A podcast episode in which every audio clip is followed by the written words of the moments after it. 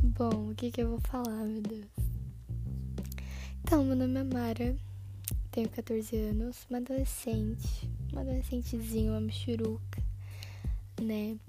Sou catarinense, sou escoteira também, muito importante, bissexual também, ansiosa, bem ansiosa. Eu acho que a ansiedade me trouxe aqui, a ansiedade, meus pensamentos, né? Porque assim, vejo muita gente gravando podcast falando sobre seus pensamentos. Eu ouço vários assim. Eu achei interessante fazer um meu, porque tem bastante coisa na minha cabeça que eu gostaria de compartilhar para as outras pessoas.